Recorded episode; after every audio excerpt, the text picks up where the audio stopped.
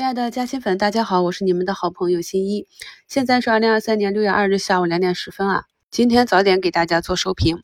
昨天的收评里讲了市场上的两极的上涨，我们可以看到前期的主线板块内有些个股呢再创了新高，但是昨天就是明显一个冲高回落。像昨天大涨的存储芯片，今天呢这个调整还是可以接受的，基本上呢都是一到三个点的这样一个整理。各个板块呢是盯着各自的龙头。龙头走弱呢，后排的要做防守。像英伟达板块内的宏博股份、盛虹科技啊，今天都是一个高开低走，目前呢都是下跌四个多点。全天呢是走的比较弱。数字经济这里，剑桥科技和昨天张盟主主买十二亿的科大讯飞啊，全天还是在维持着一个红盘。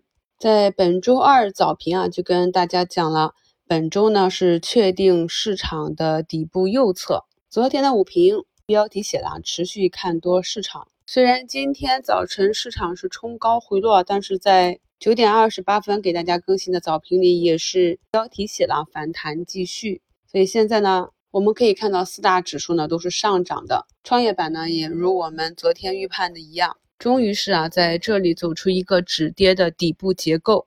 今天呢是外资主买了八十多亿，估计呢也是看好两国的关系缓和。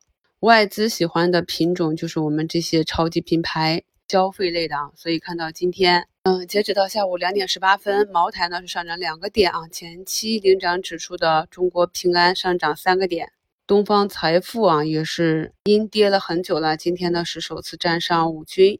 今天锂矿这里也是继上一次集体暴动之后，很多个股呢都跌回了最低点附近，今天锂矿是有一个整体的上涨的，持续性不清楚啊，还得再多观察几天。细心的朋友就会发现，当行情并不确定的时候，底部超跌的个股大阳线呢，通常还有可能再折腾几波才能走出一个比较清晰的趋势。所以呢，这里有两个技术要点：第一，我们等到这些超跌板块个股底部出现异动的时候再去观察；第二啊，即便是底部出现异动，当日走出了大阳线或者封上涨停，如果你没有在开盘竞价第一时间去介入的话，就失去了当日的。成本优势，那么不妨多观察几天，在后期啊，股价出现了符合你的买点指标出现的时候呢，再去测试，或者呢再进行右侧的加仓和补仓。昨天市场用力过猛，资金呢打了很多的板块，导致冲高回落。今天呢，较昨天相比就稳健很多。目前呢，指数是慢慢的上行啊。今天两市的成交额呢，较昨天有一定的萎缩。我以前讲过，市场底部的反弹是可以接受缩量反弹的，说明有一部分的投资者，在反弹的过程中所筹了。我在上周六的新米直播里跟大家画过我们上证的图形。目前的 A 股市场从去年的十月底。至今年的春节前，算作整个上涨周期的话，整个是运行了六十个交易日，从最低的二八八五点零九点运行至最高的三三一零点四九点。尽管呢，在四五月份，我们的上证指数呢是突破了这个高点的，但是由于呢这里走的是一个比较复杂、罕见的扩张型整理，所以从春节回来截止到今天。我们市场上运行的这八十六个交易日的整个周期呢，是可以看作二浪调整的。所以从时间上和空间上，我们都可以看到二浪整理已经进入到一个尾声。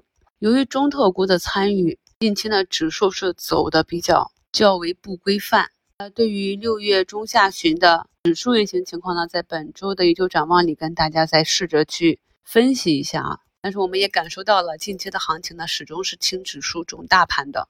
呃，如果你是听着我的节目想去做一些简单的套利，那像我点评大盘的指数的时候，上证五零呢就是一个比较不错的选择啊。那目前呢，上证五零 ETF 呢今天已经上涨了一点八个百分点了。呃，如果嫌指数太慢，想要获得超额收益，两种方式啊，一种是趋势股回踩，去在短期博弈主升浪的。高弹性回报，另外一种呢，就是与中长期，那你看好的板块和标的跌得越深啊，跌得越瓷实，未来修复起来成长的空间也越大。这个就跟压弹簧和拍皮球是一样的，缓跌的呢往往是缓涨，急跌的呢往往有急性的反弹。我们从去年大盘指数的几波行情也可以看出，像去年四月底和九十月份的指数的下杀呢，都是走走出了比较明显的微型反转。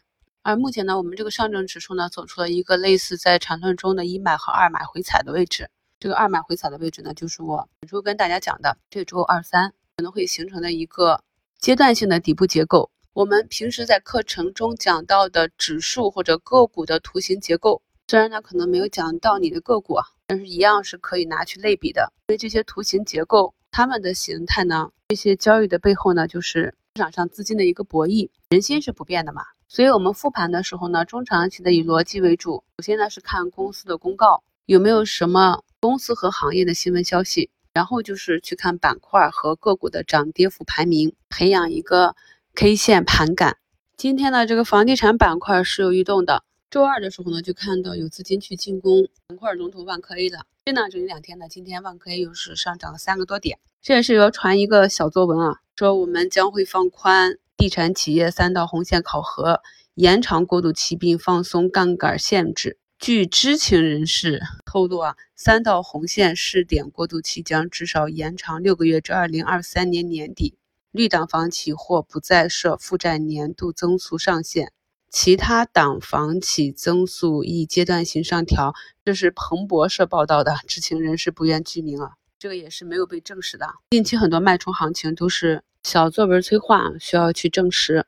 还有十分钟收盘，三千两百多家上涨，六十九家涨停，跌停十三家。但是盘面是比较沉闷。今天上涨的普遍都是超跌的板块。对于景气度下滑、短期超跌的，那么当估值修复到一定程度呢，板块内的主力资金呢依然会借这个反弹的机会去出货。而对于那些短期呢被市场各种利空杀跌杀下来超跌的，未来呢业绩还是有成长性的这些板块，我们还是可以带着一个相对乐观一点的态度去跟踪其反弹的持续性。我们当下的市场呢与去年四月底比较相似，接下来呢在二季度末三季度初，经济与政策一致预期逐步明朗的情况下，还是可以啊乐观一点的。祝大家周末愉快，我们周末一周展望见。